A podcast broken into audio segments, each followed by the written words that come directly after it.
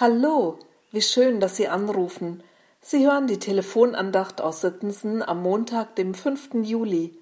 Mein Name ist Gisela Wichern. Einmal im Jahr durfte er laut ausgesprochen werden, der Name Gottes. Nur einmal im Jahr, nämlich an Yom Kippur, dem höchsten jüdischen Feiertag, dem Versöhnungstag. Und auch nur von einer einzigen Person, dem Hohepriester. Den Juden war und ist dieser Gottesname heilig.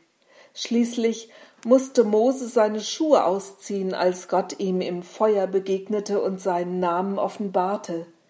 Ich bin der, ich bin für dich da. So hat sich Gott vorgestellt. Sein Name ist eine Charakterbeschreibung, Friede, Liebe, Barmherzigkeit, Freude, Geduld, Freundlichkeit, all das kommt im Namen Gottes zum Ausdruck. Ein heiliger Name. Wie dürfen wir diesen Gott ansprechen? Jesus nennt ihn Abba, was mit unserem Papa gleichzusetzen ist.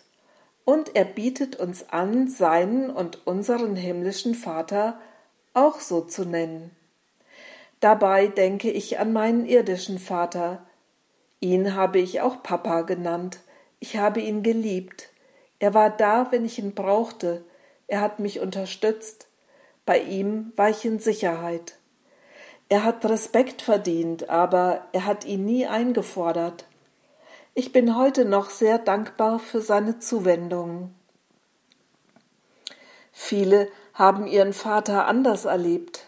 Manche finden darum nur schwer Vertrauen in ihren himmlischen Vater.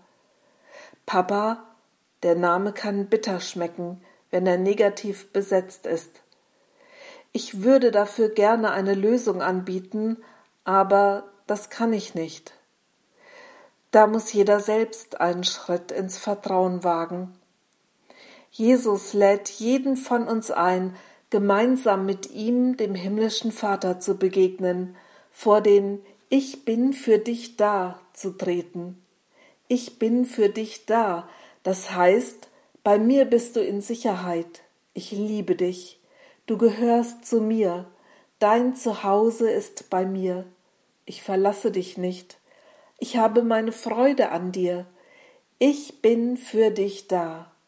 Was für ein Name. Wie können wir darauf reagieren? Wir beten, geheiligt werde dein Name, aber können wir das?